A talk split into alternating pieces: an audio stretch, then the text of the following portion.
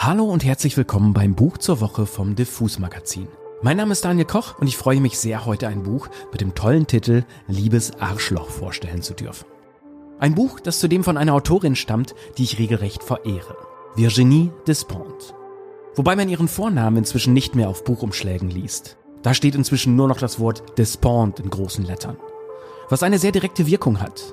Denn wer zum Beispiel ihren Debütroman Baise-moi, Fick mich oder den Essayband King Kong Theorie gelesen hat, weiß, dass diese Frau Bücher schreibt, wie andere Leute einen rechten Haken setzen. Oder einen Tritt in die Eier.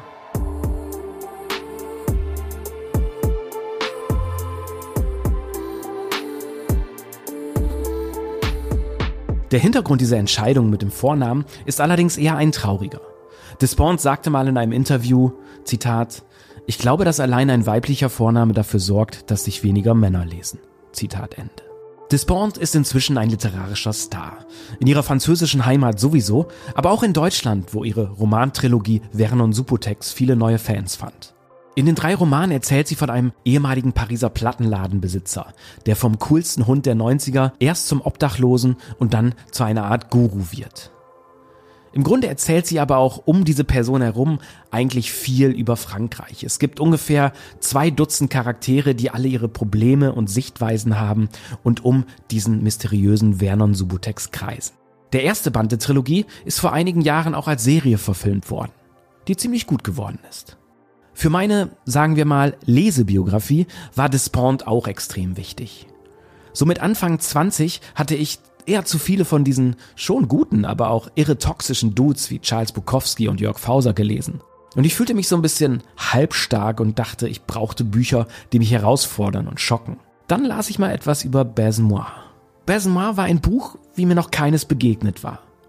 Es war unmoralisch, brutal, witzig, raunchy, pervers, traurig, ekelig und dabei an allen Stellen zutiefst feministisch. Besmoir war so etwas wie eine Kreuzung aus Natural Born Killers und dem Scum Manifest.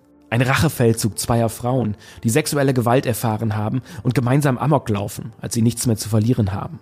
Despont selbst schrieb früh über ihre eigene Gewalt- und Prostitutionserfahrung, die auch in dieses Debüt einfloss, das sie dann später gleich selbst verfilmte. Die beiden Hauptdarstellerinnen und ihre Co-Regisseurin und Co-Drehbuchautorin kamen dabei übrigens aus der Pornoindustrie. Und obwohl der Film eigentlich alle Zutaten hatte, die eigentlich fast zur exakt gleichen Zeit Tarantino zum Star machten, gab es über Besnoir in erster Linie männliche Empörung. Der Film wurde nach wenigen Tagen wegen Pornografie zensiert. Lange Vorrede, aber über Despont kann man meiner Meinung nach nicht genug erzählen. Lest also unbedingt mal Besmoir oder auch die Subotex-Trilogie. Vor allem, wenn ihr nicht nur Bücher, sondern auch Musikfans seid was bei diesem Podcast ja hoffentlich auch ein bisschen der Fall ist. Nicht umsonst schreibt es Spawn nämlich zum Beispiel über Plattendealer oder trägt auf ihrem aktuellen Autorinnenbild ein Motorhead-Shirt. Man bekommt nach ihren Geschichten immer auch Lust, die Lieder zu hören, die darin auftauchen. Aber jetzt endlich mal zu Liebes Arschloch, das heute bei Kiepenheuer und Witsch erscheint. Ein Buch, das in Frankreich weit über die Literaturzirkel hinaus gefeiert wird. Selbst die Kritiker, die Despont vor einigen Jahren noch hassten, müssen sich eingestehen, dass es einer der wichtigsten Bücher zur Zeit sein könnte. Damit wird Despont für etwas belohnt, das eigentlich im fetten Kontrast zu ihrem Ruf und ihrem Frühwerk steht. Milde, Verständnis, Empathie. Aber keine Panik. Das alles gibt's nicht ohne Schmerzen. Und in verträglichen Dosen. Liebes Arschloch ist ein moderner Briefroman. Ein direkter Austausch zwischen dem Autorin Oscar, der mitten in einem MeToo-Fall steckt, und der Schauspielerin Rebecca, die als junge Frau ein Sexsymbol des französischen Films war. Oscar sieht sie eines Tages in einem Café und schreibt einen bösen Rant auf seiner Insta-Page. Er schreibt, Zitat, tragische Metapher einer Epoche, die den Bach runtergeht. Diese göttliche Frau, die zu ihren besten Zeiten so viele Teenies in die Faszination der weiblichen Verführung eingeführt hat, heute zu einer Schlampe verkommen. Nicht nur alt, Sie ist auch auseinandergegangen, verlebt, schlechte Haut. Ein schmuddeliges, lautes Weibstück. Was Oskar nicht ahnt, ein gemeinsamer Bekannter macht Rebecca auf den Post aufmerksam und sie schreibt ihm zurück. In ihrer Antwort heißt es, Zitat, Liebes Arschloch, ich habe deinen Beitrag auf Insta gesehen. Du bist wie eine Taube, die mir im Vorbeifliegen auf die Schulter kackt. Das ist dreckig und sehr unangenehm. Fiep, fiep, fiep. Ich bin ein kleiner Angsthase, für den sich niemand interessiert und winsle wie ein Chihuahua, weil ich davon träume, dass man mich bemerkt. Zitat Ende. Oscar schreibt ihr wieder zurück, entschuldigt sich ein kleines bisschen und opfert dann rum und heult sie voll. Und er gesteht, dass er sie als junge Frau kannte, weil Rebecca eine Weile mit seiner älteren Schwester befreundet war, im Teenie-Alter. Aus diesem ungleichen Duo entspinnt sich ein Dialog, der dann immer vertrauter wird. Ohne dass Rebecca Oscar jetzt groß trösten will. In diesem Schriftwechsel tauchen im Verlauf des Buches dann auch immer wieder mal Blogposts von einer Zoe Katana auf. Eine junge feministische Bloggerin, die von Oscar vor Jahren belästigt wurde. Zoe war damals die Pressereferentin des Verlags, bei dem Oscars Bücher veröffentlicht wurden. Er war damals der Star-Autor, ein Hotshot, ein Arbeiterkind, das es in den Kreis der Hochkultur geschafft hatte. Aber er war eben auch ein besoffenes, übergriffiges Arschloch, das dieser jungen Frau nachstellte, sie psychologisch und körperlich unter Druck setzte, bis sie schließlich kündigte und nie wieder einen Job in der Buchbranche fand. Oscar fühlt sich bei diesem klassischen MeToo-Fall natürlich nicht als Täter, sondern als Opfer. Aber Dabei bleibt es nicht. Ich weiß noch nicht ganz genau, wie Despont es geschafft hat, dass man ihr diese geschriebene Annäherung zwischen Rebecca und Oscar abkauft. Aber irgendwie funktioniert es. Beide scheinen in diesen langen Insta-DMs und später Mails einen halb anonym sicheren Ort zu sehen, in dem sie sich auf eine Weise öffnen, wie sie es anscheinend anderswo nicht können. Und das auf eine sehr schonungslose Art und Weise. Auch gegen sich selbst. Despawn weiß selbst, dass die Idee utopisch erscheint, dass ein Mann Mitte 40 nochmal einsieht, dass er falsch gehandelt hat. Hier lässt Despawn die anfangs erwähnte Milde walten und spielt dieses Wunschdenken einfach mal durch. Der Frankfurter Allgemeinen Sonntagszeitung sagte sie in einem Interview am letzten Wochenende, Zitat, es fällt vielen Männern meiner Generation wahnsinnig schwer, sich in eine Frau hineinzuversetzen, ihre Erfahrungen, Erlebnisse, Empfindungen nachzuvollziehen. Es gibt da etwas wie eine Wand, die diese Übung in Empathie verhindert. Bei Oscar ist das anfangs ähnlich. Dann gibt es diesen Moment des Umbruchs. Er fühlt sich selbst bedrängt und versteht plötzlich, dass Zoe, die Frau, die ihn anklagt, genau das meinte, dass sie genau das empfunden hat. Ich mag das an ihm, dass er in der Lage ist, seine Perspektive zu verändern und diese Parallele zu ziehen. Zitat Ende. Ich lese euch jetzt mal eine Nachricht von Oscar an Rebecca vor. Und zwar bewusst keine, wo er über seine Rolle in diesem MeToo-Skandal nachdenkt. Denn dieser Prozess ist zu komplex und selbstentlarvend bei ihm, als dass man hier eine Nachricht von ihm vorlesen sollte, wo er sich ein wenig einsichtig zeigt. So viel Milde hat er dann auch nicht verdient. Deshalb gibt es jetzt einen Part, wo er von seiner Alkohol- und Drogensucht erzählt. Beziehungsweise von seiner Überwindung dieser Sucht. Weil sein Sozialleben auf dem Nullpunkt ist und er schon gemerkt hat, dass er eben auch ein übergriffiges Arschloch war, weil er sein chauvinistisches Auftreten mit Koks und Alkohol verstärkt hat, geht er zu den Treffen der anonymen Suchtkranken. Und von so einem Meeting und den Menschen dort erzählt er hier. Ich stand alle fünf Minuten auf, um mir einen Kaffee zu holen. Ich konnte nicht still sitzen. Als das Meeting losging und wir die immer gleichen Texte lasen, dachte ich wie üblich, so, dieses Mal wird es nicht funktionieren. Es ist vorbei. Das ist der Moment, in dem mir klar wird, dass auch hier nicht mein Platz ist. Der erste, der sich gemeldet hat, um zu sprechen, sah aus wie ein Banker. Unangenehme Stimme, und er sprach ganz leise. Ich musste mir Mühe geben, ihn zu verstehen. Er sagte, ich bin froh, bei euch zu sein. Ich brauche eure Gemeinschaft in meiner gegenwärtigen Situation. Meiner ältesten Tochter geht es nicht gut. Sie ist im Krankenhaus, hat versucht, sich umzubringen. Ihr ganzes Leben lang bin ich ihr ausgewichen habe mich so oft es ging um einen Teil der Betreuung gedrückt. Ich könnte jetzt behaupten, es liegt daran, dass ich mich bekiffen wollte, aber ich glaube eher das Gegenteil ist der Fall. Ich habe mich möglichst oft bekifft, um meine Kinder nicht sehen zu müssen und meine Frau, die ich nicht ausstehen kann. Und heute sind meine Schuldgefühle noch das Erträglichste. Denn was mich völlig fertig macht, ist die Erkenntnis, dass ich unsere Beziehung endgültig abhaken kann, dass ich allein schuld daran bin und dass es zu spät ist. Ich habe als Vater versagt.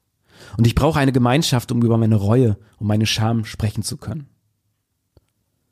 Daraufhin brach seine Stimme und er schloss mit den Worten, das sagen zu können, gehört zu werden und mich nicht verurteilt zu fühlen, ist wie ein Wunder. Ich denke nicht, dass ich es verdient habe. Ich komme jetzt hierher, um die Kraft zu finden, mich zu bessern und nicht um meine Fehler breit zu walzen, ohne die Sache wieder in Ordnung bringen zu wollen. Ich merkte, wie mir die Tränen liefen. Das überraschte mich, denn meine Gedanken sagten mir das eine, dass mir das alles komplett egal war und ich mich hier fehl am Platze fühlte. Und mein Bauch sagte etwas anderes. Ich war ergriffen. Ich erinnere mich nicht, jemals vor anderen Menschen geheult zu haben. Ich erinnere mich nicht, dass man mir je verboten hätte zu heulen, weder daheim noch in der Schule. Ich weiß nicht, wo ich gelernt habe, es nicht zu tun. Die junge Frau neben mir lächelte mir zu. Sie sagte weder beruhige dich noch lass es zu und auch nicht ich habe ein Buch geschrieben, könntest du mich mit einem Verleger bekannt machen? Sie lächelte mich an, weil auch sie ergriffen war. Und es störte mich nicht. Ich bin misstrauisch gegenüber anderen Menschen, vor allem zur Zeit. Ich suche ständig nach der eigentlichen Motivation der Leute hinter der freundlichen Fassade. Heute Morgen habe ich die Spielregeln einfach akzeptiert. Es gibt überall großes Wohlwollen. Das ist Teil der Veranstaltung. Und es ist gratis. Ich meldete mich, aber wir waren zu viele, daher kam ich nicht dran. Es war auch nicht wichtig. Jedes Wort aus dem Mund dieser fremden Menschen, die Arbeitslosigkeit, Tinder, die Wohnung, der Job, der Zahnarzt, die Nachbarn, die Pornos, der Zucker, die Wut, berührte mich so, als würde ich es mit ihnen aussprechen. Am Ende nannte ich meine Zeit. Schon drei Wochen. Es war mir noch nie passiert, dass ich gar nichts genommen hatte. Ich hatte nicht einmal daran gedacht, etwas zu nehmen. Ich hatte nicht vorgehabt, mit allem aufzuhören. Als ich mit François zu meinem ersten Meeting kam, Vielleicht mit dem Alkohol hatte ich überlegt. Für eine gewisse Zeit, bis sich alles gelegt hat. Jemand sagte, ich habe Jahre gebraucht, um zu kapieren, dass der einzige Weg raus aus den Drogen war, keine Drogen zu nehmen. Darüber musste ich lachen.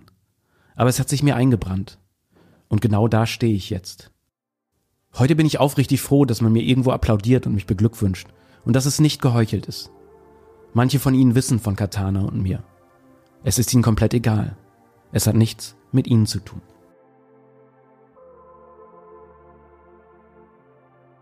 Was hier in dieser Szene bei Oscar im Kleinen passiert, überträgt es Bond in Liebes Arschloch auf die französische Gesellschaft. In den wechselnden Rollen der drei macht sie sich Gedanken über Misogynie, Feminismus, MeToo, toxische Männlichkeit, Klasse und sie tut es auf eine Weise, die im Grunde bis zur letzten Seite utopisch erscheint. Zumindest wenn man einen pessimistischen Blick auf die Welt hat.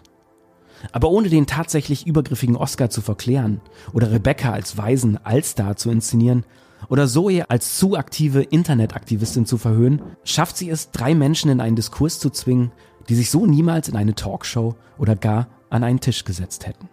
Despawn gab im FAS-Interview dann auch ganz offen zu, dass sie nach Corona einfach überhaupt keine Lust gehabt hätte, etwas Deprimierendes zu lesen oder zu schreiben. Und sie scheint tatsächlich etwas Hoffnung in Sachen Männers zu haben. In diesem Interview sagt sie auch, Zitat, Zehn Jahre lang kamen immer nur Frauen zu den Lesungen. Jetzt sind es sehr viele junge Männer und sie stellen Fragen, vor allem bei Lesungen außerhalb von Frankreich. Zitat Ende. Aber sie klopft hier keinesfalls den Männern auf die Schulter. Denn im selben Atemzug sagt sie, dass MeToo vor allem die Frauen verändert hat. Zitat, es wird in Zukunft sehr schwer sein, junge Frauen glauben zu lassen, was man unserer Generation noch vermittelt hat. Dass es möglicherweise ihre eigene Schuld ist, wenn sie belästigt oder gar vergewaltigt wurden. Junge Frauen akzeptieren diese Erzählung nicht mehr. Und damit ändert sich alles. Ihr merkt schon, das Ganze läuft hier wieder auf eine Leseempfehlung meinerseits hin. Also, egal ob Männlein oder Weiblein oder irgendwas anderes oder was dazwischen, lest unbedingt dieses Buch. Virginie Despons Liebes Arschloch ist heute im Kiwi Verlag erschienen. In der Übersetzung von Ina Kronenberger und Tatjana Michaelis. Und das war's für heute mit dem Buch zur Woche vom Diffus Magazin. Ich hoffe, ich konnte euch ein bisschen anfixen mit dieser Autorin oder ihr kennt sie schon und freut euch jetzt auf das neue, sehr tolle Buch. Mein Name ist Daniel Koch und ich sage wie immer an dieser Stelle Tschüss und bis zum nächsten Buch.